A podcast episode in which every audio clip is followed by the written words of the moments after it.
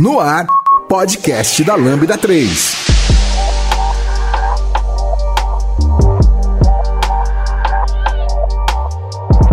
Olá, eu sou André Valente e este é o podcast da Lambda 3. Hoje vamos falar sobre programação funcional, mônadas e funtores. Aqui comigo estão Lucas Teles, Igor Rosan. Não se esqueça de dar 5 estrelas no nosso iTunes porque ajuda a colocar o podcast em destaque.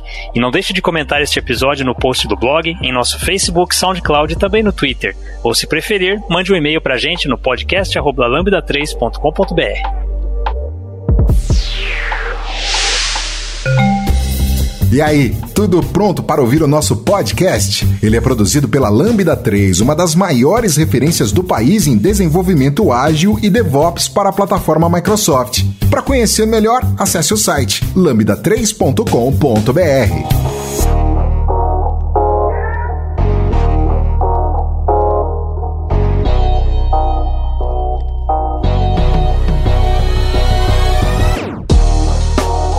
Bem, estamos aqui de volta para falar sobre programação funcional e desta vez nós vamos para uma parte mais teórica, é isso mesmo? Ah, não sei, talvez mais teórica, mas também mais avançada. Porque se a gente vai conseguir dar uns exemplos aí de como isso pode ser aplicado na vida real. Derreter um pouco a cabeça do pessoal aí. É, sim, sim. Ou abrir assim, é tipo o Matrix, vai começar a ver as letrinhas verdes andando, sabe? Legal. Mas como você falou, eu acho que é bem importante a gente sempre lembrar que este é um podcast sequência do anterior sobre programação funcional. Embora eu acredite que os conceitos que a gente vai falar aqui eles podem ser entendidos por si só, você escutando ele individualmente, eu recomendo muito que você escute o anterior, que é o de programação funcional, que é o que tipo vai dar um, bastante da base do que a gente vai falar agora. E assim, né? Agora eu tô, tô voltando como convidado. Meu primeiro podcast da Lambda 3 como não integrante oficial da Lambda 3. Então, é, eu me sinto honrado, né, de estar aqui de novo, tem que admitir, porque, tipo, eu gosto muito de falar sobre desenvolvimento, sobre as coisas. E eu, como eu não aguento parar, eu fiz o meu próprio podcast também. Então, vocês aí ouvintes, é, eu dou aquele, fazer aquele jabazinho rápido aqui. Eu convido vocês a entrar no lucasteles.dev ou procurar Rebuildcast no seu favorito agregador de podcasts e dar uma olhada lá, porque tem bastante coisa legal e tem a galera da Lambda gravando comigo, então fica aí a dica. Eu já ouvi o primeiro podcast e tava muito bacana mesmo. Confiram ah, lá. Muito obrigado, muito obrigado. É, eu acho que tem alguns pontos que a gente deixou do último episódio que são importantes, acho que, para programação funcional que a gente acabou não comentando. Ou comentamos muito superficialmente, né? Um ponto que era interessante, que eu não lembro da gente ter falado, que o Igor levantou, que é recursão, né? Uma coisa que a gente sempre esqueceu de falar, provavelmente, que tá, tá, tá, intimamente ligado com programação funcional, né? Porque normalmente você não tem loops do jeito clássico em programação funcional, porque você lembra que um loop, um loop clássico é daquele rolê que você vai fazer for x igual a zero, enquanto x for menor que 10, x mais mais. Esse x mais mais é o que usou o rolê. Porque você está mutando o x. E a gente falou no primeiro episódio bastante que, que imutabilidade é importante. Então, normalmente gente não faz isso. Então a gente não Calma muta aí. as coisas. Mutabilidade ou imutabilidade é importante? Imutabilidade é importante, você está correto. Falei errado, gente. E aí, como é que a gente resolve esse problema? Como é que a gente consegue percorrer uma lista de forma imutável, de forma. É, mantendo a imutabilidade geral? Com recursão. Às vezes a recursão assusta as pessoas, tá? É normal que assuste, porque nem, como não é um código que a gente escreve normalmente, às vezes acaba parecendo um código, um código difícil. Mas ele é mais difícil por não familiaridade, eu diria. É a mesma dificuldade que normalmente você tem em escrever um reduce, por exemplo, do que fazer um for normal ou alguma coisa do tipo. Então é uma coisa que você aprende a entender e com o tempo se torna mais, mais interessante. É, então, na prática, você vai fazer recursão. Então, é, você joga fora essa variável x, ela não te importa mais, porque normalmente, na maior parte dos casos, mesmo quando você está fazendo na programação normal, né, imperativa, orientada a objeto, se você não estiver usando for e tal, lógico, é, o x não importa. Ele é só um índice para você acessar alguma coisa. Dificilmente ele importa. São raros os é, Ele, na verdade, guarda o estado, né? O estado de que tá de qual é o próximo ou de qual index que eu tô é, olhando no momento. Então, como na programação funcional a gente não, não tende a guardar tanto estado, então a recursão vem para que a gente possa obter o mesmo resultado sem ter esse, esse estado do index, né? Ou uhum. não sei, algo nesse sentido. isso, isso. E eu digo mais, o índice ele polui o código, porque ele não te importa. Você, você que está escrevendo um código que faz um for de x igual de 0 até 10, em 90% dos casos você não se importa com x. Você Sim. se importa com o índice do valor que vai estar sendo acessado com ele. Então eu, eu sempre considerei isso um ruído ali no seu código. É um auxiliar, né? É, e de novo, todo ruído ele dificulta no entendimento dele de forma, de forma geral, assim. O Sim. bom- o, o, o- e aí você resolve isso com recursão, que é basicamente você vai fazer o quê? Ah, você tem que ter uma condição de parada, vamos voltar lá nas escolas, nas aulas de programação básica, você tem que ter uma condição de parada, então você vai ter que verificar se a lista tá vazia, por exemplo. Se a lista que você tá recebendo tá vazia, você para, você retorna. Se tá vindo uma lista, então você vai por exemplo, pegar um valor desse item, fazer alguma coisa com ele que te importa, você vai pegar o resto da lista, menos esse valor, e chamar a sua própria função com esse resto da lista. E em um determinado momento, no passar do, do- das iterações, ela vai ficar vazia e sua função para. Então você passa por todos os itens da sua lista, sem necessariamente ter que fazer um loop. Então é mais ou menos essa a ideia. É, isso é muito comum nas linguagens funcionais. Muito comum. Você vai encontrar isso, é, uma forma interessante de fazer isso em todas. né? Eu tenho uma dúvida, é, mas isso, conforme eu vou chamando, é, empilhando as chamadas, né, eu não perco a referência inicial da lista, né? Então, tipo, não é o caso em que no final de eu ter percorrido a lista, eu perco, o- o- eu consigo fazer isso uma vez, né? Tô lembrando ali da- das minhas aulas de estrutura de dados em C, né? Quando a gente, por exemplo, ia- tinha uma lista encadeada e eu queria percorrer ela, e a gente cria uma variável auxiliar para poder percorrer, e no final aquela variável auxiliar já não tinha referência do primeiro. No caso, como a gente tá fazendo recursão, recursão a gente não perde, né? A minha referência da lista é, inicial, eu consigo chamar ela novamente, mesmo percorrendo ela, correto? Isso. Em geral, É que você vai ser, você vai estar numa outra execução da mesma função e nessa outra execução já vai ter o valor novo da variável e não o valor antigo. Então, de certa maneira você perde, mas é porque você realmente não precisa mais naquele momento.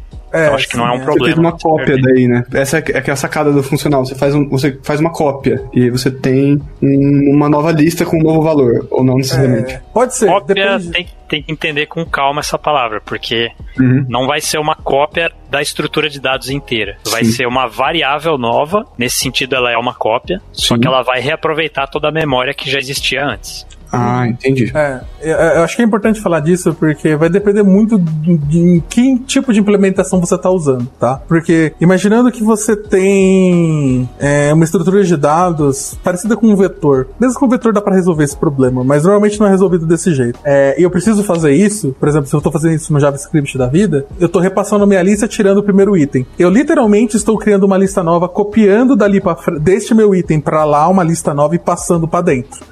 Então, isso na prática está fazendo com que eu gere uma cópia de todos os itens menos um a cada chamada da minha função recursiva. Aí você vai falar, isso é ruim? Sim, em geral, vai depender do seu caso. Normalmente, não importa tanto, dependendo da quantidade de vezes que você vai inter- interagir em cima dessa lista, ou qual tamanho que ela pode chegar. Porém, a- quando você está falando de linguagens que são especializadas em programação funcional, é, tem outras formas de, de fazer isso, que é normalmente com uma estrutura de dados muito parecida com uma lista ligada. Não sei se você já, já mexeu, se você mexeu com Haskell, com F-Sharp, com Clojure, qualquer uma dessas linguagens, é, se, você, se você prestar atenção, toda vez que tem uma operação que adiciona um item numa lista, você coloca esse item no começo da lista e não no fim. E isso tem um motivo é, é muito trick, porque todas as listas, as principais listas dessas linguagens, elas são listas ligadas. O que é uma lista ligada? Significa que eu tenho um nó que me diz qual é o valor atual dele e qual é o próximo. É, quando não existe um próximo, quando esse próximo é nulo ou é alguma coisa que represente falta de valor,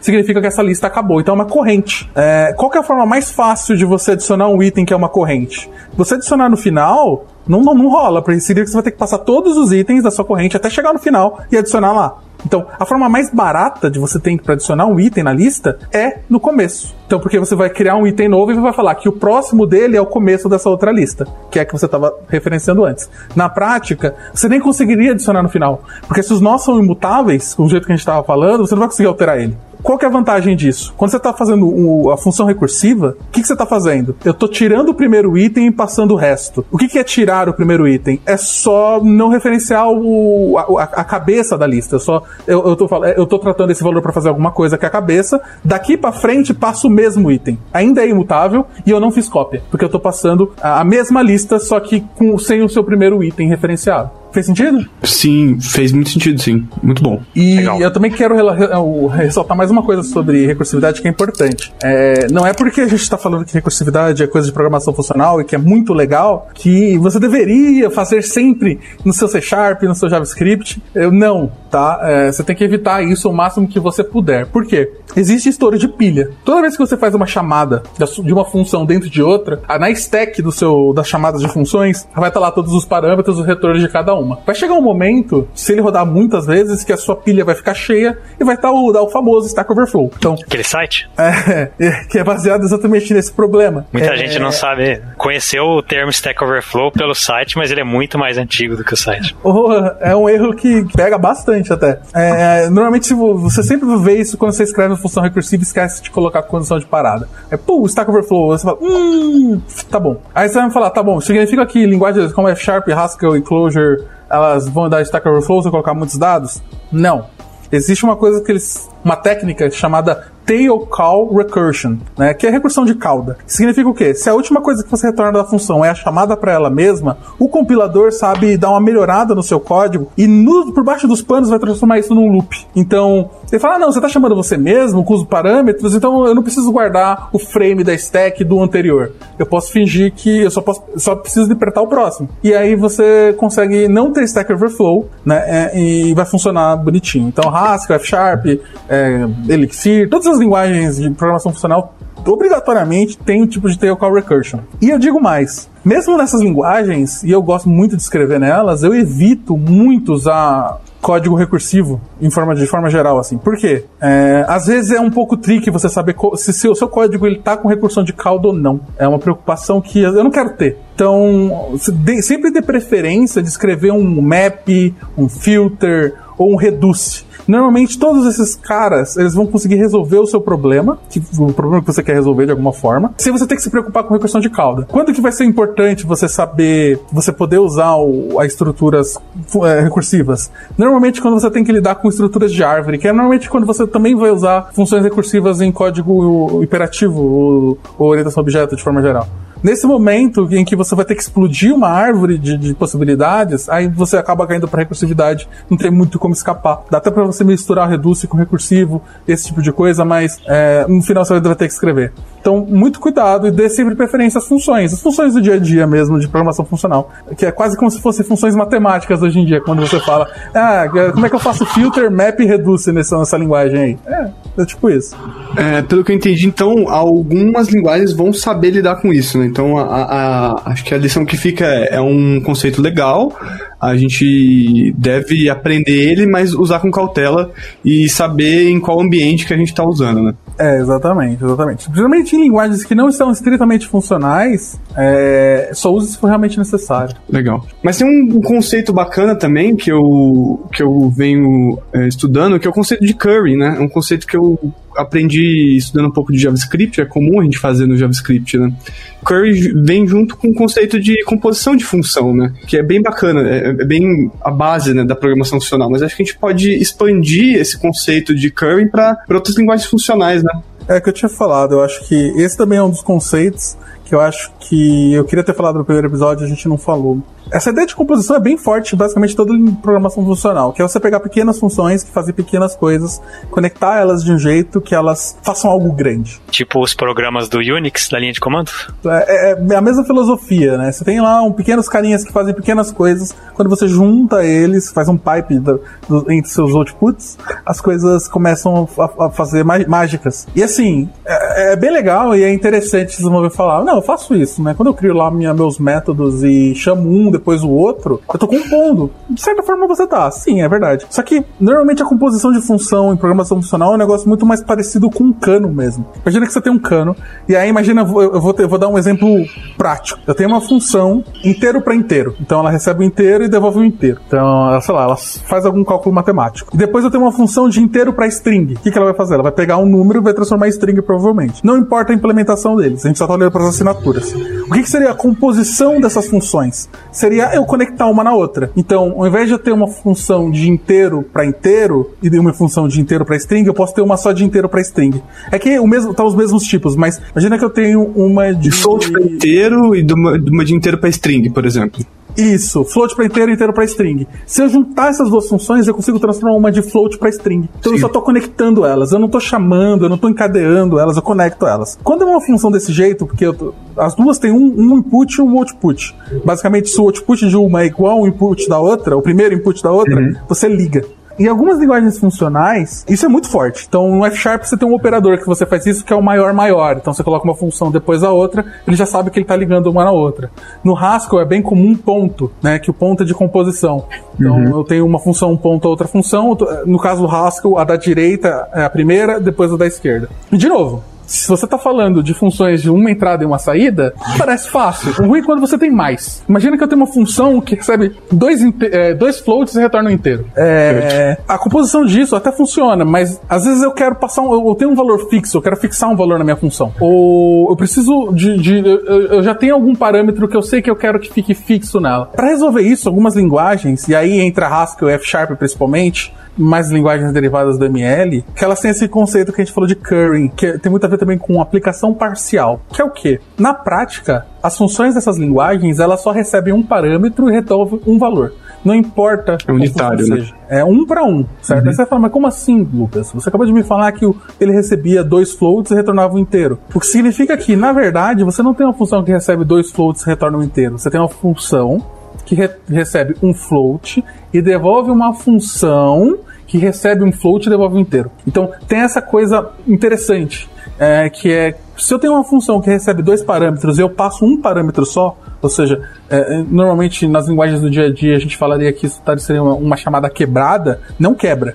Ele está falando, não, beleza, você passou o primeiro parâmetro, ele está esperando o próximo. É, é, mais ou menos essa a ideia, e isso dá um poder incrível, porque você acaba cortando a necessidade, por exemplo, de escrever muitos lambdas. É, se você está fazendo um map, você precisa receber uma função que soma dois, que soma mais um. E eu não tenho, vamos supor que eu não tenho nenhuma função nativa da linguagem que soma mais um. Eu posso simplesmente chamar minha função mais e passar um normalmente nessas linguagens os operadores também são funções. Então, eu só quero fazer mais um. É, e o mais recebe dois parâmetros, afinal ele soma, ele soma dois números. Então ele está falando, beleza, quando você está chamando o mais com um número só, ele está devolvendo uma função que não importa o que você passe para ele, vai somar mais um. Esse é um conceito de, de, de currying, não, então, quando você está falando você está fazendo currying numa função, significa que eu estou aplicando parcialmente parâmetros nela. Onde a gente usa isso bastante também? É, independências que são dependências externas. Por exemplo, eu tenho várias funções, vamos supor que eu tenho o meu E Sharp que está lidando com Ent Framework, tenho várias funções que recebem o DB Context, faz alguma operação e retorna, sei lá, um cliente. Ao invés de eu ter que passar o DB Context para quem,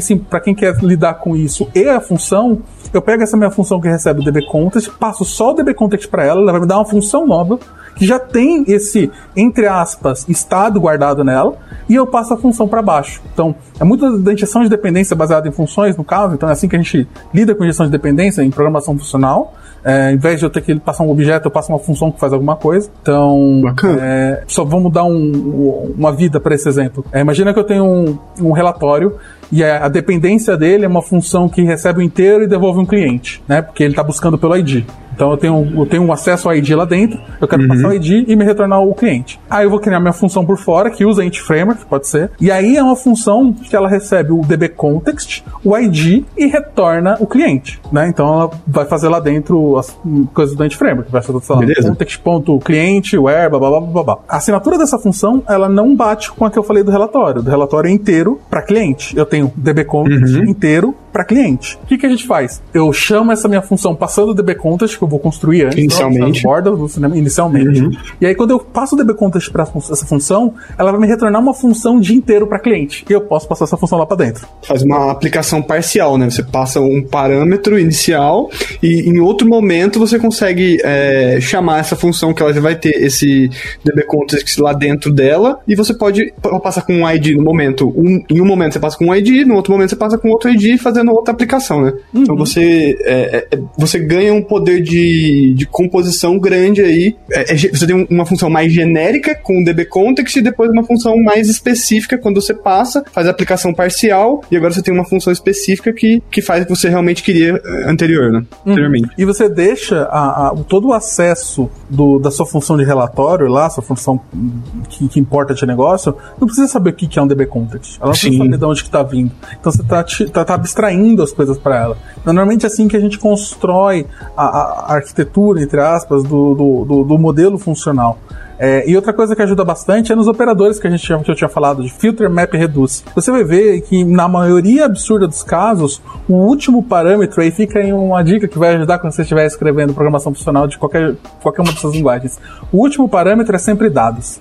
Então, uhum. quando você está fazendo um filter, o primeiro parâmetro que ele recebe é a função, que vai aplicar o filtro, o predicado, e depois é a lista. Se você está fazendo um map, primeira coisa que está fazendo a função que faz a projeção, que faz o mapeamento, e, depois os dados. Né? Isso ajuda em algumas linguagens como F Sharp que você consegue fazer piping. Se eu estou pegando um valor, passando para frente para a próxima função, ele vai colocar no último parâmetro. Então, imagina que eu tenho que fazer um filter, depois um map, depois um reduce. Uhum. Fica a escadinha bonitinha, porque ele vai pegar um valor vai passar para o filter, o filter vai aplicar e vai passar para o map, o map vai aplicar e vai passar para o reduce para o final. Por causa disso, deixa com que a composição fique muito mais, mais, mais fluida de ser feita. Então, acho que é por isso que a gente trouxe a, todo esse papo sobre aplicação parcial e currying e tal. Legal. No Clojure eles permitiram você fazer isso tanto no começo quanto no final. O operador é, setinha única e setinha dupla. É o threading, é, é o operador de threading. É, ele faz isso, só que mesmo nele, ah, se você for pegar as operações de lista, os dados ficam no fim. Sim. Então, tanto map, reduce, filter, o dados é a segunda coisa que você recebe depois da função. Já deu as 5 estrelas no iTunes pro podcast da Lambda 3? Vai lá! Acho que a gente também tem um assunto muito bacana aqui para trazer, que é uma coisa que é, fico bem curioso de entender, que é a parte da teoria das categorias, né? O Lucas falou isso bastante já, uma, uma, uma teoria bem abstrata, e muito interessante, né? Porque ela é muito abstrata, né? A gente não tem. É legal trabalhar num nível de abstração tão alto, assim, né? É, Lucas, pode falar mais um pouco, porque essa eu quero ouvir. é, é uma área da matemática, a teoria das categorias, tá? Ela, ela é uma, é uma área bem, bem abstrata. Ela trata. É tanto que você não tem números. Imagina que é uma área da matemática que tem tipo zero números. Tem, é muito raro você ver um número. Uhum. Mas é vamos dizer assim, que ela é uma versão mais abstrata ainda do que conjuntos. Ela abstrai os conjuntos e vai lá para cima, em quesito é, abstração. Totalmente conceitual. É, ela, trata de, ela trata de coisas, de assuntos, né? Sendo assunto, qualquer assunto que você quiser, é isso é, mesmo? É, mais ou menos. Ela vai tratar coisas que são categorias, de forma geral, né? E aí, basicamente, ela espera que existam. Tem algumas regras que precisam ser seguidas. A primeira regra é que eu tenho objetos, certo? Que normalmente Legal. vão ser pontos ou, ou, alguma letra ou alguma coisa.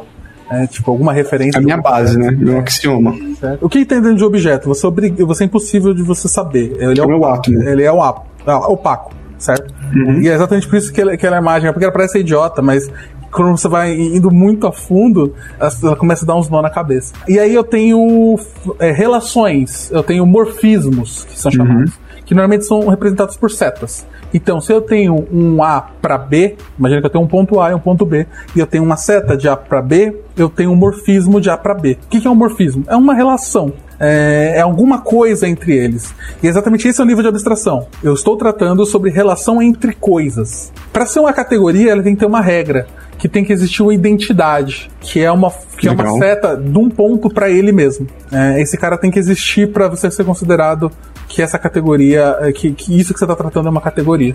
Se você seguir essas regras, elas acabam trazendo outras coisas muito maneiras, do tipo, se eu tenho um morfismo de A para B e um morfismo de B para C, na prática, a composição faz parte da teoria. Então eu consigo criar a partir deles um morfismo de A para C, né? Porque eu posso pular esses dois e combinar os dois. Ela vai muito adentro desse negócio, ela vai explicar é, basicamente o assembly, o cálculo assembly da programação funcional nesse sentido.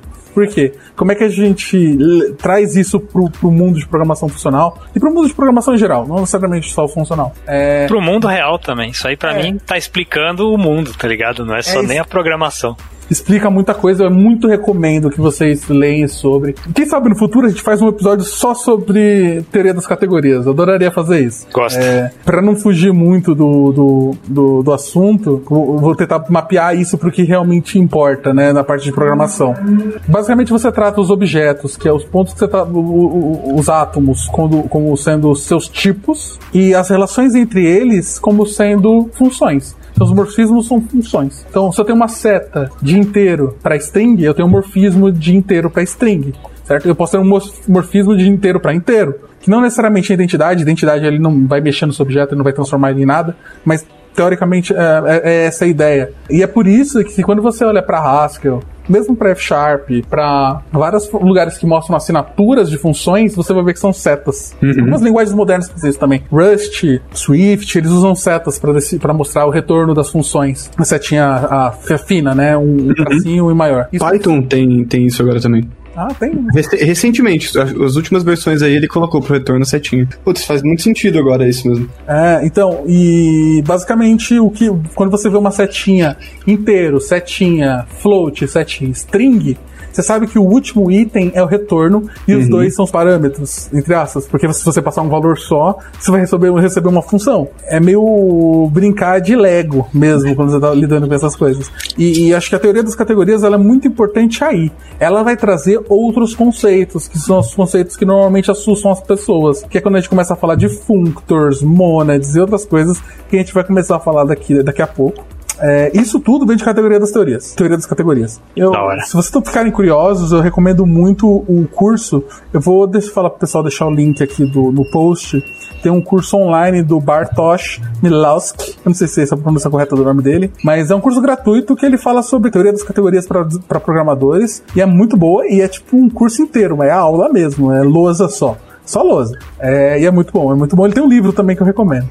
É, uma coisa que me chamou atenção aí é que eu venho estudando Haskell recentemente. Como você disse da setinha, a definição de tipos do Haskell é basicamente exatamente assim, né? Você tem uhum. um tipo, uma setinha, um outro tipo, uma setinha e o retorno. E isso casa muito bem com o que a gente estava falando no assunto anterior do curry, de você ter uma, uma única função, né? Porque mesmo que você no Haskell, por exemplo, você tenha dois parâmetros, você vai ter uma setinha ali, querendo dizer que a, a gente tem um encadeamento de parâmetros ali como mapeamento mesmo, né? o Curry sendo representa, representando a, o mapeamento da teoria das categorias, né? Uhum. É, sendo aplicado na síntese da linguagem ali, e isso é muito bacana. Uhum.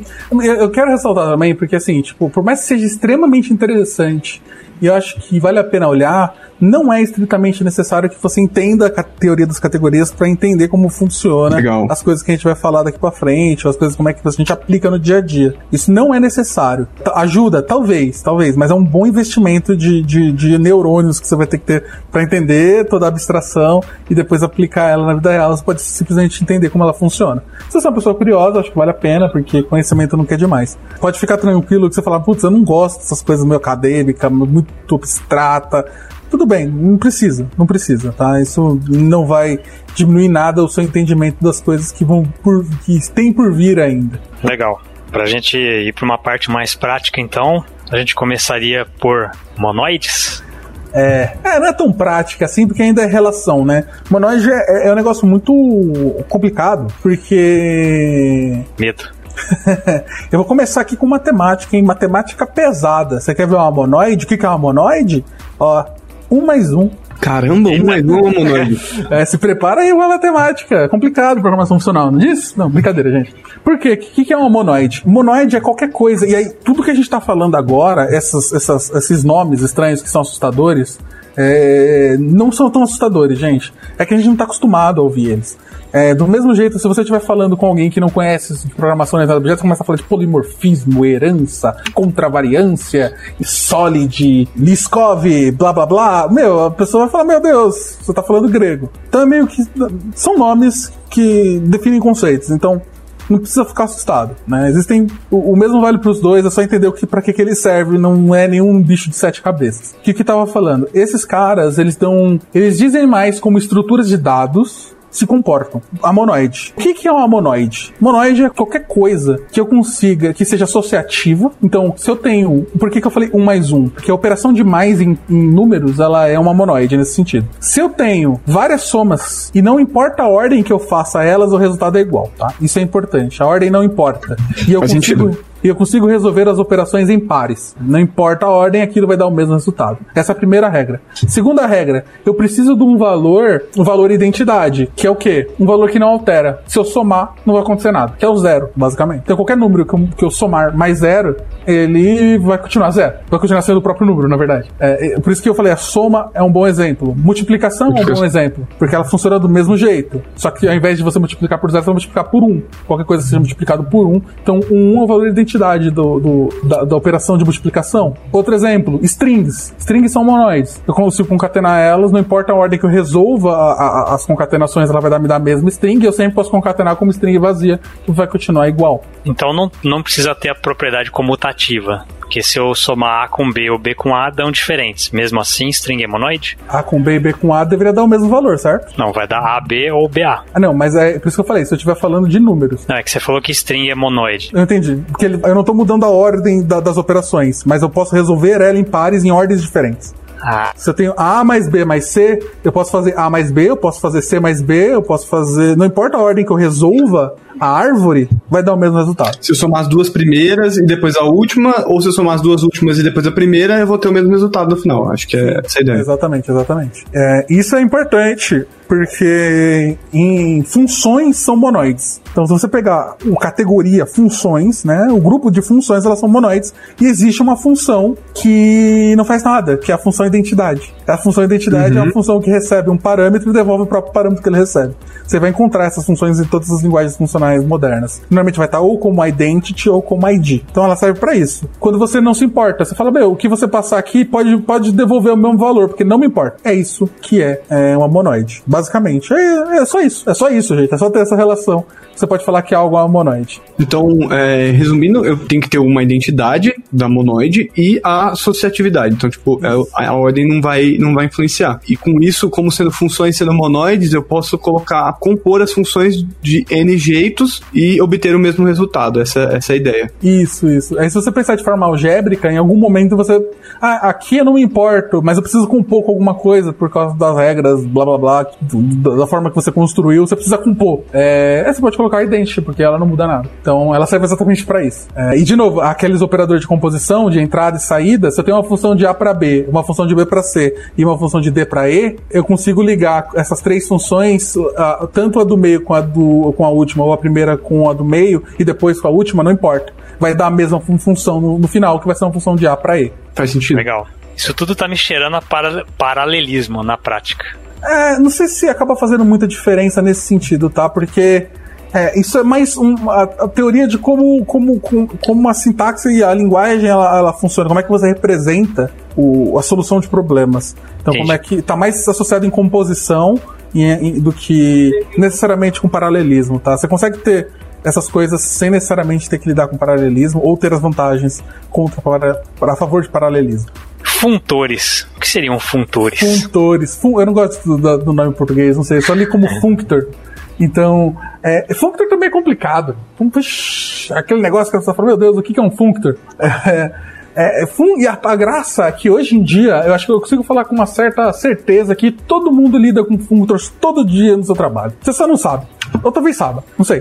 Caramba. não sei. É, você quer saber como, como você faz um functor? Toda vez que você faz um map em alguma coisa, você está fazendo um functor. Então você tem uma lista. Uma lista, uma coleção em geral, elas são functors. Porque você consegue fazer, aplicar funções nela. Então eu consigo aplicar uma função na lista sem necessariamente saber que valores estão lá dentro. Sem necessariamente saber se tem valores lá dentro. Algum. Isso não me importa. Eu só quero que você aplique uma função, que você injete uma função dentro da caixinha do, da sua lista para cada valor que está lá dentro. Então, quando você está fazendo o seu no, no, JavaScript, você tem um seu array.map e passa um lambda, é isso que você está fazendo. Eu estou pegando essa função e aplicando ela para cada item lá dentro, retornando um valor novo para cada um delas. Isso é uma característica de um funtor. Então, você poder fazer essa, essa, essa esse mapping, é um mapping. Eu estou fazendo a projeção do, do dado com uma função sem ter que tirar o dado lá de dentro de alguma forma. Um outro exemplo, por exemplo, em .NET, o select do, em listas, em collections, é basicamente um map. Então é a mesma coisa. É, você quer saber um outro lugar que você faz do JavaScript quase todo dia, provavelmente, e nunca pensou que você está fazendo um map? Na sua promise. Caramba. Porque quando o que, que, você tá, que, que você está fazendo na. O que, que é a promise? É um valor que vem no futuro. Qual o valor Sim. que está lá dentro? Você não sabe. Eu não sei qual é o valor que está lá dentro. Certo? Normalmente você não, você não tem acesso a isso de forma muito fácil. O que, que você precisa fazer para aplicar, para fazer alguma coisa com o valor que está dentro de uma promise? Passar uma função para quando você souber o valor. Aí você é. vai poder fazer alguma coisa. Então o ponto DEM é um map. Entendi. O DEM é basicamente um map. Você está me falando, quando Cara. você tiver um valor, você executa um mapeamento para mim aí. Quando Isso. você tiver. Isso, exatamente. A ideia é que funtores, em geral, são coisas que, que têm valores dentro, e eu não sei se tem ou não tem, ou quando vai ter. E não me importa, eu não quero ter que me importar com isso. Eu só quero fazer alguma coisa com ela. Eu, eu quero aplicar uma função lá dentro. E se tiver, deu. Se não tiver, o problema é lá pro final, para quem fosse importar com o valor de verdade. Aí essa pessoa dá um jeito para ver se tem valor, se já terminou ou alguma coisa assim. Que vai ser quando você realmente vai dar o await da sua promise, ou quando você vai fazer o for each da sua lista de algum jeito, ou esse tipo de coisa. Então, é, na prática, você usa isso, você usa o map, você usa o DEM para tirar a responsabilidade de saber se aquele valor tá lá como ele tá lá e por que que ele tá lá. Você não se importa, eu só quero, ó, apliquei a função, passei para frente. É isso que ele faz. E, e, e, é interessante porque a gente nunca pensou nisso. É, poucas pessoas pensam nisso, no sentido de, de do, do, da promise, na verdade você só tá fazendo um map. Só que a promise só tem um valor. Ok. Outros exemplos de coisas que só tem um valor. Em linguagens, de novo, F Sharp, Haskell, blá blá blá, é muito comum que você não tenha nulo, certo? Nulo não é algo comum nessas linguagens. Então a gente tem uma estrutura de dados que ou vai se chamar maybe ou option, que ela é basicamente como se fosse um enum super poderoso. Então ela vai falar assim: ou eu tenho um valor, certo? Então eu tenho valor e o valor é esse, ou eu não tenho valor nenhum. Você pode pensar isso em OO como se fosse ter uma, uma interface, maybe, e eu tenho duas implementações. Uma implementação que é uma implementação genérica, com genérico de T de alguma coisa, que tem um valor dentro, e uma implementação que não tem nada e fala, não tem nada aqui. Então toda vez que você precisa, teoricamente, toda vez que você precisasse do valor de alguma coisa que retorna um maybe, né, que é algo que representa ter ou não valor, você teria que tirar esse valor lá de dentro. Então, você vai ter que fazer um if, provavelmente, ou fazer um pattern match nessas linguagens mais modernas que você consegue fazer para tirar esse valor. Só que, de novo, tirar valor é inviável. Toda vez que você for fazer isso, vai ficar horrível o seu código. Então, o que, que você faz? Você faz uma função de map. Então, todas as linguagens têm um option ou um maybe.map. O que, que esse maybe.map vai fazer? Você passa uma função, se tiver valor, ele aplica a função nesse valor, se não, ele vai continuar sendo nada. E quem passou, quem está lidando com essas regras, ele não precisa saber se tem ou não tem. Então você está tirando complexidade do código dessa parte. Cara, e você evita uma coisa que você me fala bastante, que, que eu não aprendi esse conceito com você e é muito bacana, que é a famosa programação defensiva, né? Porque daí você não fica colocando é, if, if diferente de null, aí faz tal coisa. Porque daí você tem um caso onde vai ter valor, você vai executar alguma coisa, e um caso que no maybe não tem nada, ele não faz nada. Então você deixa seu código mais limpo, sem uhum. muitas verificações e sem ficar se defendendo, né? De, de casos de, de valores nulos, né? Exatamente. É, é, exatamente esse é o ponto, porque se você tem uma função que você precisa. Você recebe um, um maybe de string e você quer falar assim: ah, beleza, eu quero concatenar com exclamação. Você faz um map falando concatena com exclamação e devolve o próprio maybe. Para quem se importa lá no final, vê o que se tem, se não tem. Se não tiver, você não vai fazer nada, porque ele vai continuar sendo nada. Se tiver valor, ele vai transformar o valor de dentro. Se também você precisa saber. Então é uma relação ganha-ganha. Muito bom. É, eu fiquei com, com, uma dúvida, que a gente falou da, de Promise ser um functor. É, no caso do C Sharp, o, a Task também se encaixaria no, na mesma, mesma ideia de ser um functor? Ou daí já é uma implementação um pouco diferente por ter uma ideia um pouco diferente? Olha só, é, na prática, na prática, assim, se você for muito purista no sentido de, tipo, se a linguagem me dá estruturas suficientes para eu tratar ela como um functor, mais ou menos. Né? A task do .NET tem um continue with, que aí você passa um lambda para ela. Só que ela não te retorna o valor que tá dentro, ela te retorna uma task ainda para você ver se ela deu certo ou se deu errado. Não é tão simples. Ela não resolve, né, do jeito que, é, que, que é. tem no JavaScript. Isso, Entendi. isso. Ela não, ela não é do mesmo jeito esse continue with. Mas nada te impede, por exemplo, de implementar, e tem várias pessoas que fazem isso, inclusive eu, é, de fazer um ponto select. Então eu faço um extension method para minha task. Uhum que aí eu faço, pode fazer até com a sync await. Eu faço, eu recebo meu, minha, minha task, uma função, de A para B, a task de A, uma função de A para B e retorna uma task de B. E aí eu faço um await da minha task e chamo minha função no valor. E retorno esse valor. É, basicamente, você fez um select.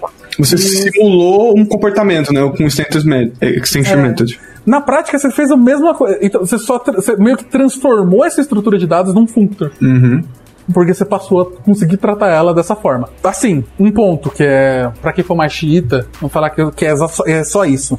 Tem duas regras muito importantes de Functor que acho que vale a pena ressaltar. Primeira, a quantidade de itens nunca muda, tá? Uhum. Então, o, o, meu dado ele se transforma, ele não altera. É, então, se eu tô fazendo um map numa lista, ela sempre vai me retornar a mesma quantidade de itens, só que de algum transformado, é, projetados de alguma forma. Entendi. Então, isso é uma regra muito importante. A segunda regra é, se eu pego uma, um, um functor, aplico a função de identidade, que é aquela que a gente falou lá, que retorna o próprio item, Sim ele tem que dar mesmo, o mesmo valor, tem que dar a mesma coisa, uhum. tem que ser iguais. Então, é, você tem um A a.map é ident, esses dois caras têm que ser idênticos, certo? Porque na prática você não mudou nada. Terceira Perfeito. coisa importante: se eu tenho um functor e eu passo um ponto map, passo uma função f, depois um ponto map e uma função g, certo? Eu fiz duas transformações, eu fiz dois maps, tá? Isso tem que ser igual eu fazer um ponto map da composição das funções de fg, ou seja, eu chamar g depois f, uma dentro da outra. No mesmo map. No mesmo map. Tem que ser a mesma coisa. Então, dois maps têm que ser equivalentes a compor duas funções. Então, essas são as regras importantes de um functor.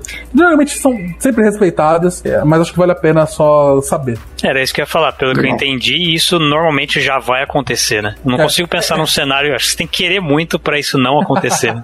sim, sim. É, o que pode acontecer é que imagina se eu tenho uma promise de uma lista. O valor que está dentro da sua promise não é um item, não é vários itens, é um item que é uma lista. Ah, e eu ah, posso tá. fazer um map nele e alterar a quantidade. Isso está certo. Então eu estou fazendo um map lá dentro e dentro desse map eu estou fazendo um filter. Isso tá tudo bem. Isso tá correto no sentido, tipo, você manteve a mesma quantidade do functor, certo? Sim. Né? É, um outro ponto é, e um outro caso também que a gente escuta, que, que é um functor do dia a dia, que, que, poucas pessoas percebem, é se você trabalha com Angular, por exemplo, observables são functors. Você aplica você, um, você pode fazer uma, um map. Um map. Faz sentido. Certo? E é um valor assíncrono. Você não sabe o que tem lá dentro, você não sabe quando esse valor vai ter lá dentro, mas quando tiver, aplica o map. Então, ele é bem parecido com uma promise, só que ao invés de um valor, ele tem umas. Ele, ele manda sequências de valores ao longo do tempo. É basicamente isso com o functor na, na prática. Então, se ele respeita essas regras, você consegue tratar ele desse jeito, é um functor. É um functor. E um functor é sempre uma função ou uma função é um tipo de functor, mas outras coisas também poderiam ser functors. É, isso é a parte mais difícil, porque não é, uma, não é a função que é o functor, é a estrutura. Então, a lista é um functor, o, a promise é um functor, a, ah. a task é um functor, porque ela respeita, as, eu consigo fazer essas transformações, é, aplicar essas regras que a gente descreveu antes. É, mas aí fica a dica, a função é um functor. Porque eu consigo. Mas assim, não, é, é, é, bobo. Por quê? Como é, que eu, como é que eu aplico uma função numa função? É só combinar ela. Se fizer uma função de A para B e faço um map com uma função B para C, é só liga, é só fazer a composição delas. Só ligar uma na outra. Por isso que ela é um functor. Porque eu consigo basicamente fazer um map em cima dela, na prática. Quer se dizer, eu quisesse. Quer dizer que esses conceitos eles se entrelaçam de uns jeitos muito mágicos e muito loucos. E, sim, sim. E a gente sim, fica sim. pirando e não tem fim essa história, pelo que eu tô vendo. Sim. Mas assim, a parte importante é essa. Pensa, lembra do, do, do mapear dados e você não ter que se importar com a informação que está lá dentro. Você consegue isso, basicamente, se lembrar da promise, das, das listas, do map. Então eu posso pensar num functor como algo que seja mapeável, né? Isso, que eu possa mapear. Perfeito, perfeito. De forma geral, sem ser a, a, a, o mais próximo da, da, da, gente deve, é essa a, a melhor definição. Legal.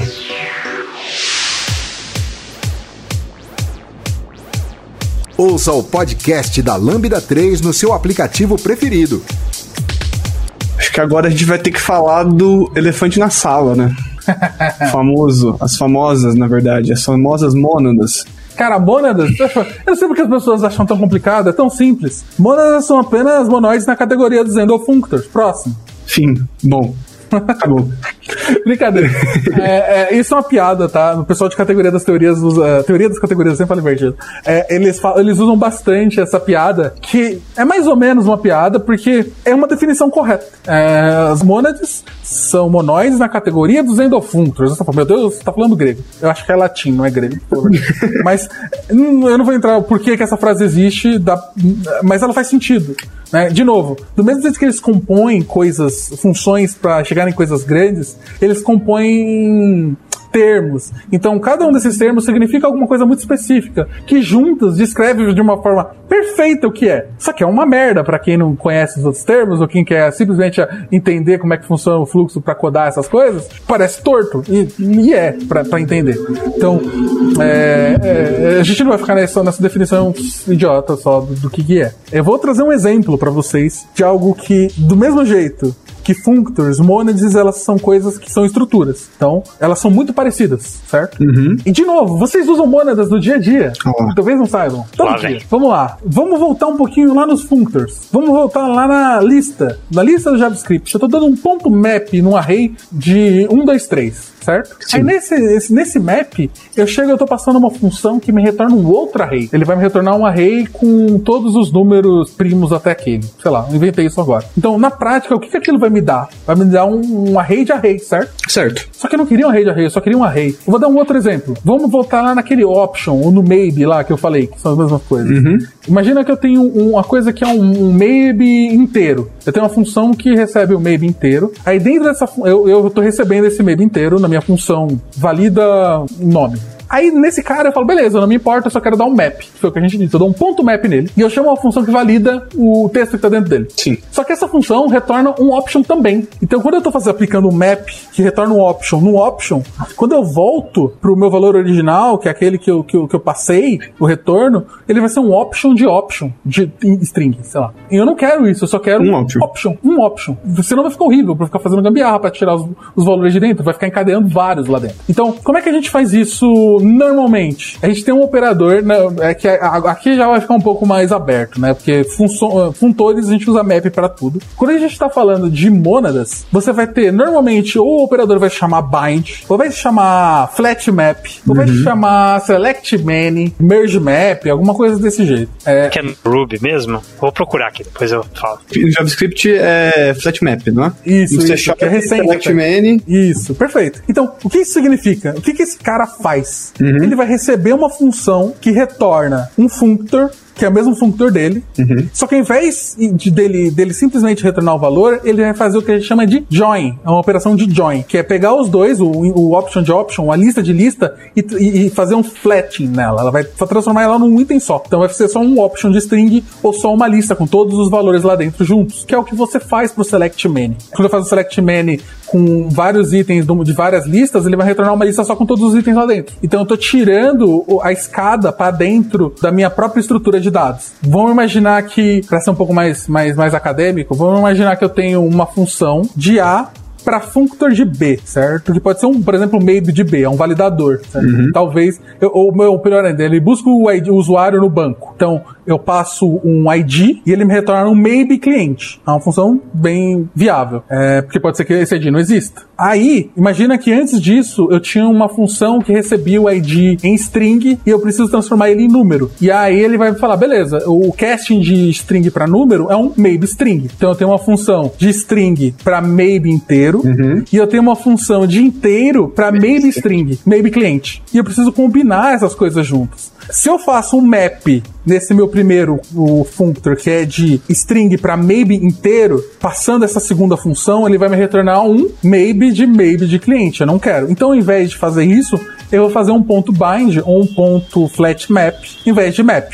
E aí eu estou passando essa função que retorna o próprio funtor. Então eu tenho uma função de. É, eu estou passando para o meu map, meu bind, meu flat map, uma função inteiro, que é o valor que talvez esteja dentro do meu maybe, né? Que é o maybe inteiro, para maybe cliente. E no final disso ele vai me retornar um maybe cliente só. Então eu estou fazendo um flat do, dos dados. Eu estou transformando tipo encadeado de genéricos. Então você pode pensar nesses tipos todos como genéricos também. Uhum que é, ao invés de eu ter que lidar com estruturas encadeadas, eu transformo elas numa estrutura simples. Então quando você faz o select menu, você está fazendo isso. E aí que é a parte interessante. Eu não sei se vocês sabem, mas no JavaScript, se você dá um den, né? Você deu um den lá na sua promise, e aí você retorna uma outra promise no seu den. Se você fizer um próximo den, ele já vai ter feito o flat da sua promise. Ah, então, entendi. Ele não tem como ter uma promise de promise. Ele sempre vai ser Exato. uma promise. Posso, tipo, dar um return. Vamos dar um, um exemplo. Definir um, um, método como async. Logo, ele vai retornar uma promise. Só que nesse método, eu dou um return new promise. Né? É óbvio que seria uma, uma, uma prática ruim.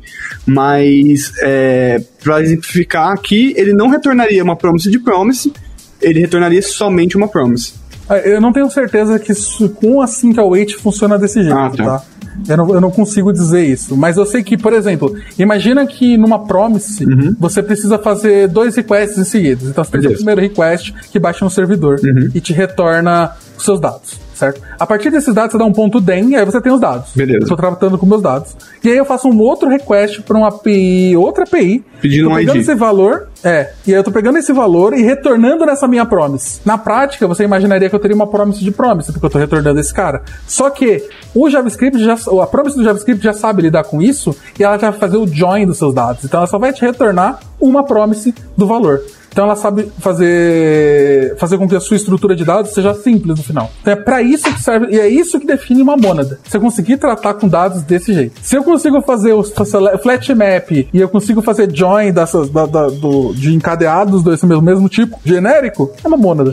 Pelo que eu entendi, então a, a ideia da mônada é a gente conseguir simplificar esse, esses tipos compostos, tipos não, né? Mas esses, esses tipos de dados compostos, né? Em vez uhum. de eu ter uma composição de uma composição, e se eu consigo ir de A para B e de B para C, então eu vou direto para C, porque isso vai, vai me simplificar. Uhum. Né? Porque, uhum. pensando assim nesse, nesse exemplo da Promise, não é efetivamente, quando eu estou programando, não é o que eu quero. Eu não quero uma Promise de Promise. Eu quero que ele resolva primeiro um, depois o outro e me retorna uma, uma Promise simples que eu sei lidar. Uhum. Então, acho que a, a ideia do, do, conceito aplicado né, à, à nossa programação do dia a dia é isso, é simplificar isso para que a gente tenha sempre um, um, um, uma promise ou um modelo que a gente saiba lidar e não ir agrupando coisas e a gente acabar tendo um código mais complexo do que deveria, né?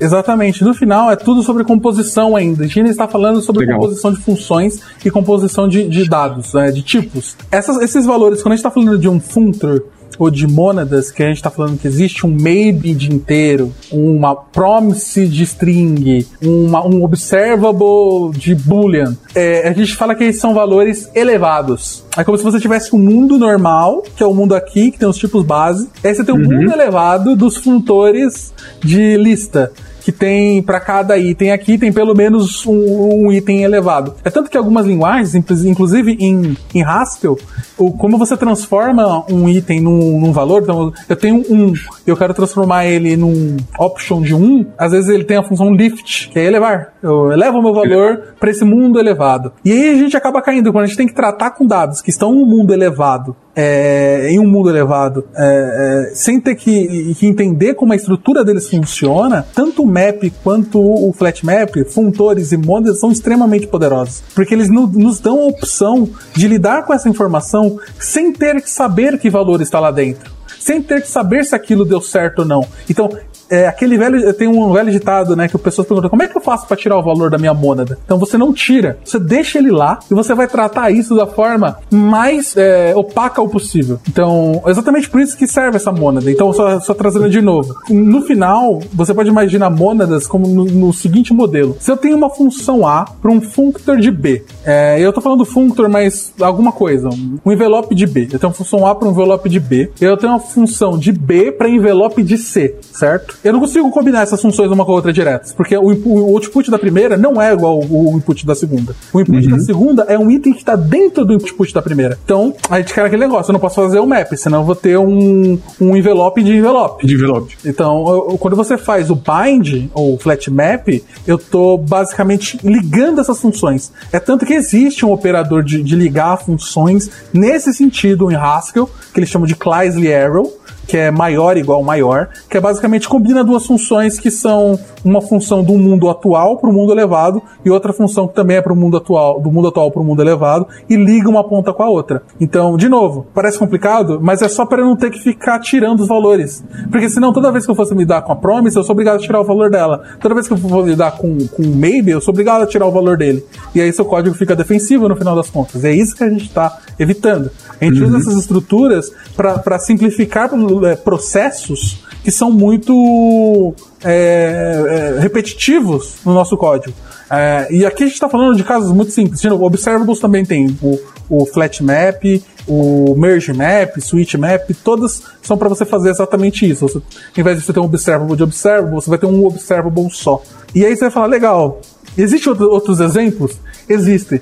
E principalmente se você lidar com Haskell, você vai ver que existem monads que são incrivelmente, porque quase tudo é monad.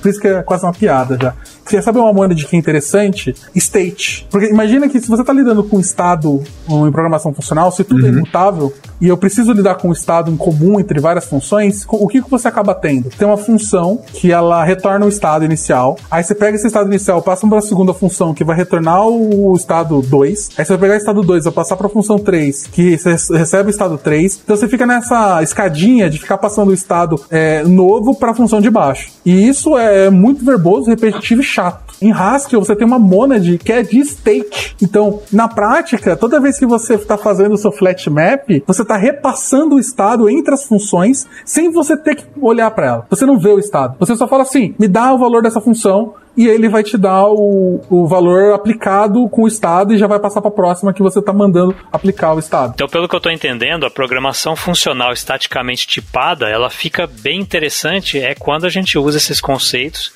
porque aí a gente programa de forma bem declarativa, a gente só manda é, as mônadas fazerem as coisas pra gente, e aí elas tratam meio que automaticamente todos esses casos que tem o valor, que não tem o valor, e a gente acaba simplificando o tratamento de erros, e fica um código bem enxuto e bem pouco defensivo. É isso mesmo? É, eu acho que é basicamente isso. Na prática é você tirar a repetição de código. Ou você não ter que lidar com, com estruturas complexas de forma complexa. E normalmente, é, quando você está falando do made, ou mesmo de uma promise, não é uma estrutura extremamente difícil complexa. Ela não faz muitas coisas, mas ter que lidar com o valor lá dentro dela o tempo todo, às vezes é algo que pode ser muito chato e difícil, né? E mesmo nesse caso, existe um ponto aqui que, é que eu quero dar um ponto positivo para programação imperativa, certas vezes. Porque quando você começa a lidar com muitos DEM ou muitos maps, tem alguns casos principalmente em que você se importa com o valor anterior. Então, aqui a gente está falando de um, de um túnel, né? Eu estou transformando de A para B, depois para C. Isso é ok. Só que se eu preciso transformar de A para maybe B, e aí eu preciso do C, eu preciso do A, que é o primeiro item que eu tenho lá. Aí eu começo a ter que fazer alguns callbacks e começa a ficar um código rendo certo? E tem que ficar lidando com vários callbacks e vários callbacks. Por causa disso, tem uma coisa que foi inventada no Haskell, é, o F-Sharp tem uma implementação dele, que se chama Do Notation, no F-Sharp é Computed Expression, que é basicamente uma forma de você escrever código imperativo, você escrever código imutável, funcional, com monads e tal, só que parecendo um código imperativo. Por exemplo, imagina que eu tenho um maybe. No Haskell, se eu um, inicio um bloco do, eu escrevo do, tudo que tiver dentro desse bloco, ele entende por baixo dos panos que eu, que eu tô lidando com maybe, né? Se eu tiver, é, dependendo da operação, que ele faz referência de tipo e tudo mais. Mas se eu dou um let, let não, mas se eu dou um, uso um operador dele lá, que é setinha, é uma setinha, é, de uma função que retorna um maybe. Ele não vai me dar um maybe, ele me dá o valor que tá lá dentro. E aí se eu, tenho uma, eu aplico essa, uma outra função que também me retorna um maybe. Só que eu faço com esse operador especial dele, ele não vai me dar um maybe nesse bloco, ele vai me dar o valor que tá lá dentro. E no final, eu sou obrigado a escrever return, porque return é uma função, e eu passo um valor que não é um maybe, é um valor normal. Na prática, é como se eu estivesse chamando funções, pegando valor, passando por outra função, pegando valor, certo? Só que essas funções, elas uhum. todas me retornam um maybe. E esse bloco como um todo, ele me retorna um maybe também, certo? Isso funciona para listas também, ou para qualquer monada, qualquer envelope, que é uma monada ou um functor. Isso funciona para qualquer uma dessas coisas. E a gente usa isso todo dia. Não é com Haskell, logicamente, infelizmente, mas é com a Sync Await. Infelizmente. A Sync Await é basicamente isso.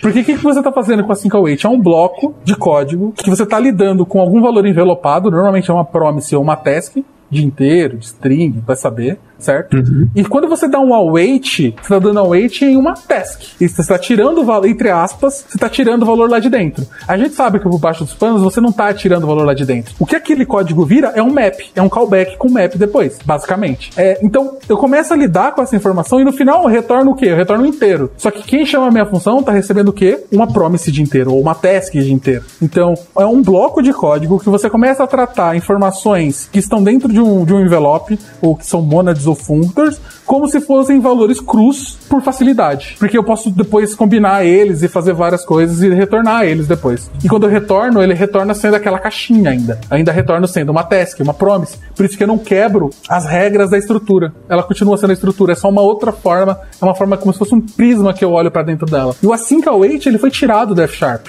É, o async await para testes nasceu no C Sharp, depois veio pro JavaScript. E o, F Sharp já tinha isso há muito tempo. Só que o operador do F Sharp ele é muito mais poderoso, porque eu consegui implementar porque eu quiser. Se eu quiser fazer um async await, entre aspas, para estado, para promise, para maybe, eu posso, eu consigo usar ele. E ele tirou isso do Haskell.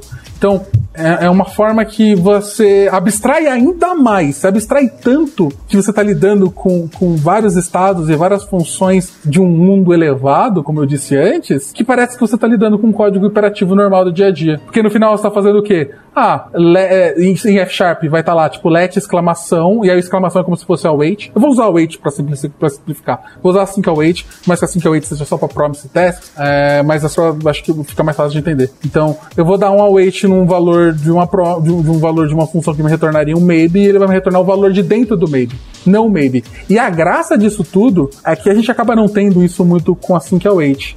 Mas esse código, por mais que ele pareça hiperativo, eu vou ter várias chamadas a várias funções que me retornam um maybe de alguma coisa que eu estou tratando como valores crus. Se qualquer um desses valores é, dá um none, por exemplo, que é um maybe, que não tem um valor no meu maybe, ele dá um curto-circuito, entre aspas, ali para baixo, não roda mais nada uhum. e retorna só o none. Então. Ele para o pipe ali no meio. Isso, é como se fosse um pipe. Só que, de novo, é um código imperativo uhum. que, com zero de código defensivo, você não precisa escrever código defensivo, porque você já está no contexto de, de uma validação, entre aspas. Se algo der errado, ele já vai retornar falando que deu errado, porque que deu errado você não tem que se preocupar em uhum. ficar fazendo vários ifs e blá blá blá e tal. E é um código totalmente legível, é um código que parece um código normal do dia a dia. Essa eu acho que é uma das maiores vantagens, e isso só acontece com mônadas, porque essa implementação é em cima de uma mônada. E aí a gente acaba descobrindo que tasks são mônadas também.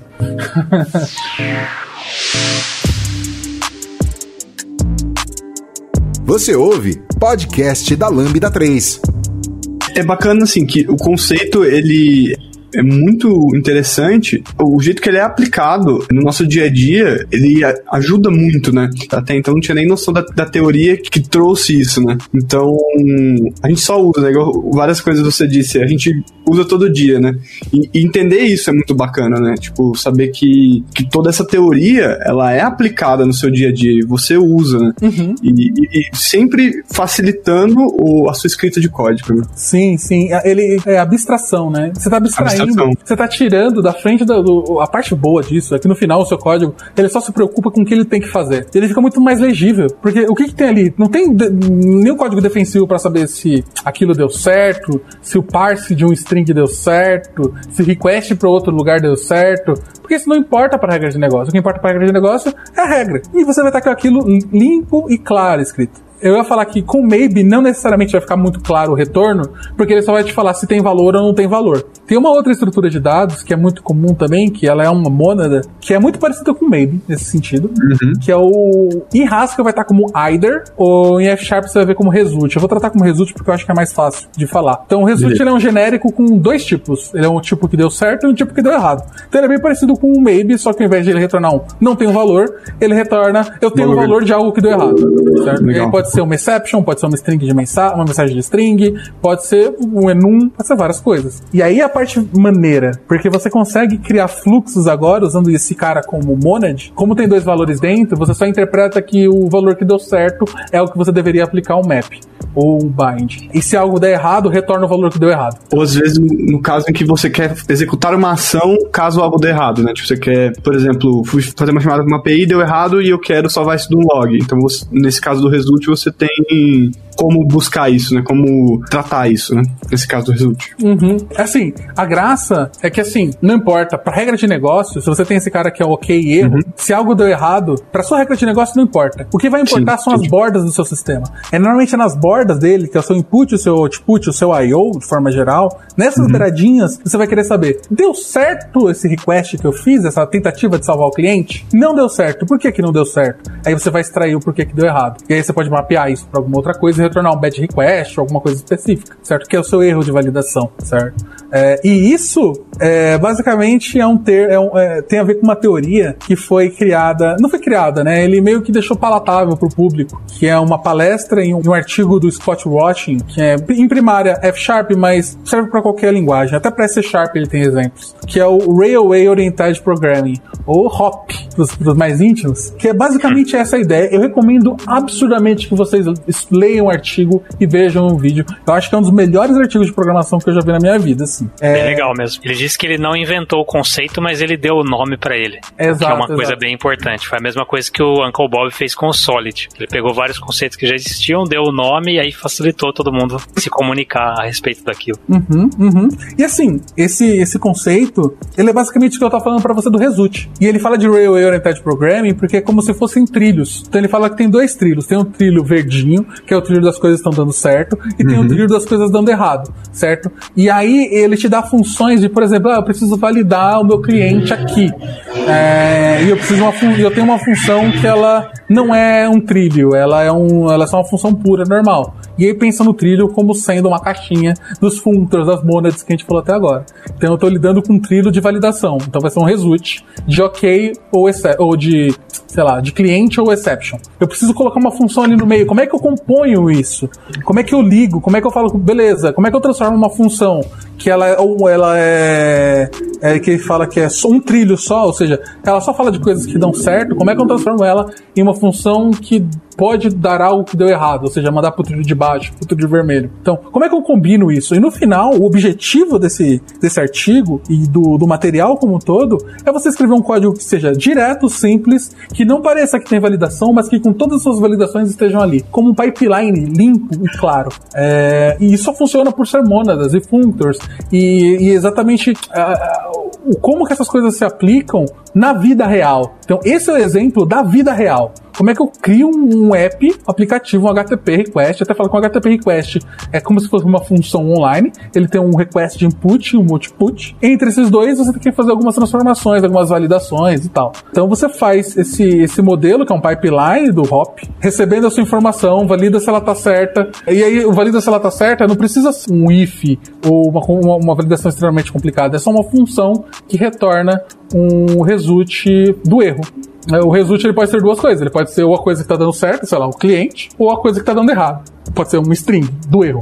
Então, é, basicamente você vai combinando essas funções, que nem a gente falou desde o começo do podcast, que é a parte importante. Eu vou colocando uma debaixo da outra, eu vou transformando as funções de forma com que elas sejam passíveis de serem compostas, porque uma, uma, outra forma interessante de você ver alguns conceitos, por exemplo, o map. Lembra que a gente voltou lá no map como uma estrutura é, que você aplica uma função dentro de uma caixinha? Você pode pensar no map, se você está falando de aplicação parcial, curry, lá do começo que a gente falou, o que acontece se eu tenho um map de lista e jogo para ele uma função? Não, imagina que eu tenho uma função de inteiro para string e aí eu passo essa função de inteiro para string para um map de lista. Só que eu não passei o segundo parâmetro que é a lista. O que, que ele vai me retornar? Pensando na aplicação parcial. Se eu aplicar só string, ele vai me. A função de inteiro para string no map uhum. de lista, sem passar a lista. E aí isso não vai funcionar no JavaScript porque é um método, né? Então, uhum. no F Sharp é normal, isso eu tenho list.map, ele recebe a função, depois a lista, certo? Eu estou passando só a função. Eu tô, usando a função de inteiro para string. O retorno disso, como a gente tinha falado lá no começo, vai ser uma função, porque ele não recebeu a lista. Fez uma aplicação parcial só. Exato. Só que essa função que ele está me retornando é uma função de lista de inteiro para lista de string. Faz sentido, né? Uhum. Então você pode pensar no map não apenas uma forma de você transformar um, um, um, objeto, é uma forma de você elevar uma função. A gente está falando de elevar valores, né? Sentido. Então eu estou elevando a função do mundo real, mundo, pro mundo real não, né? Do mundo normal para o mundo de listas. Ou para o mundo de maybe. Se eu tenho um maybe.map, option.map, que seja, e eu passo uma função de inteiro para string, ele vai me retornar uma função de option de inteiro para option de string. Estão elevando a função. Então isso é uma tática que você pode usar para você pegar funções, por exemplo, que não são alguma coisa que você precisa, mas transformar elas para quando você for compor, aquilo fazer sentido. De novo, é um Lego. Você só tá brincando de Lego. Fica muito difícil de explicar esse tipo de coisa é, via áudio só. É por isso que eu realmente falo que vocês têm que ver o, o artigo, porque ele é maravilhoso. E ele vai estar tá aqui no post, então, por favor, pessoas, escutem. É muito bom. É, e abre a cabeça de um jeito que é muito mágico, né? Entender isso de forma geral. Se você não conseguir entender também, tipo, eu sempre falo, chama a gente para trocar ideia, procura um pouco de. coda um pouco de Haskell, um pouco de F Sharp, porque vai ficar muito mais claro conforme, quando, quando você pratica as coisas e você vê acontecendo. Porque é muito abstrato e às vezes é muito diferente do que a gente faz no dia a dia. E esse é um outro ponto que eu também gosto de falar, que código funcional tem muita gente que acha que é pouco legível, certo? Porque um reduce é muito difícil de entender. É muito pouco familiar.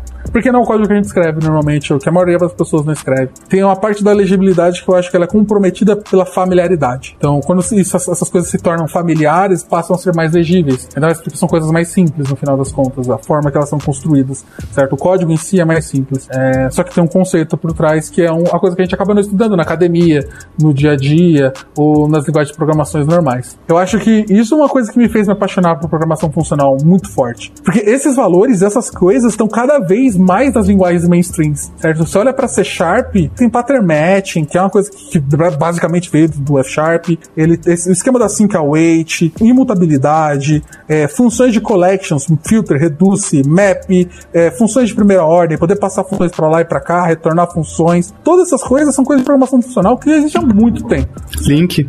Link, o link, próprio link. Essas são coisas que já existiam há muito tempo e são basicamente a, a, aplicação dessas coisas que a gente explicou nesse podcast. E aí eu fiquei meio louco porque eu falei, caraca, se essas são coisas que já existiam há muito tempo nessas outras linguagens funcionais como Haskell, o que mais tem lá que a gente não tem ainda nas linguagens mainstreams? Eu falei, não, eu quero aprender, eu quero saber qual que é o futuro. Então, tipo, aprender Haskell e F Sharp foi tipo, meu, eu quero saber quais são as coisas do futuro. O que, que vai ter no, no C Sharp daqui a 10 anos? Você consegue descobrir agora?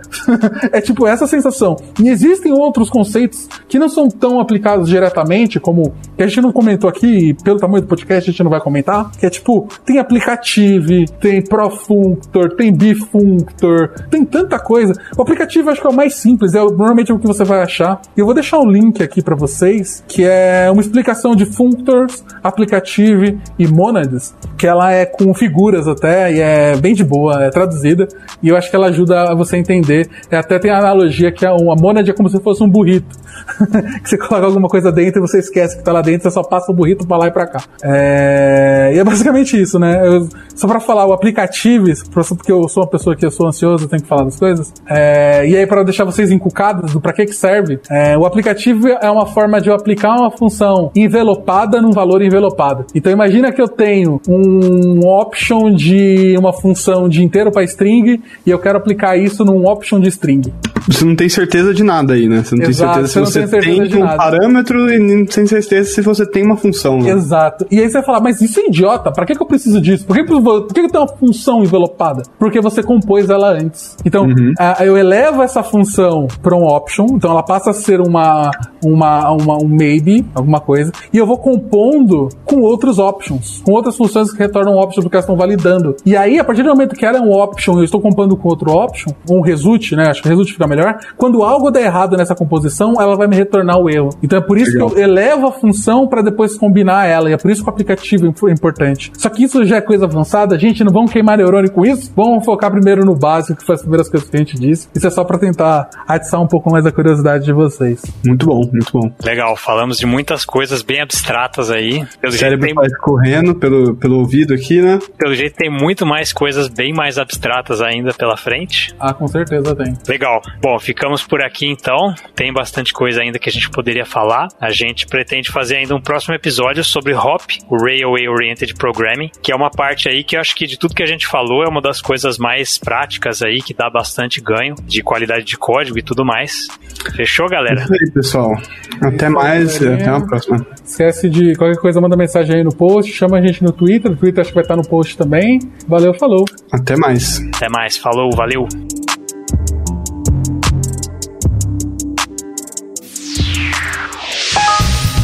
Você ouviu mais um episódio do podcast da Lambda 3. Indique para seus amigos esse podcast. Temos também um feed só com assuntos diversos e outro que mistura assuntos diversos e tecnologia. Toda sexta-feira, sempre com o pessoal animado da Lambda 3. Se você tem um podcast e quer gravar num estúdio legal, nosso espaço está aberto para você. É um estúdio isolado acusticamente, com uma mesa de gravação e microfones profissionais para até cinco pessoas. Tudo de graça. A ideia é estimular o podcast no Brasil. Pode ser sobre qualquer assunto. Fale com a gente pelo e-mail podcast@lambda3.com.br.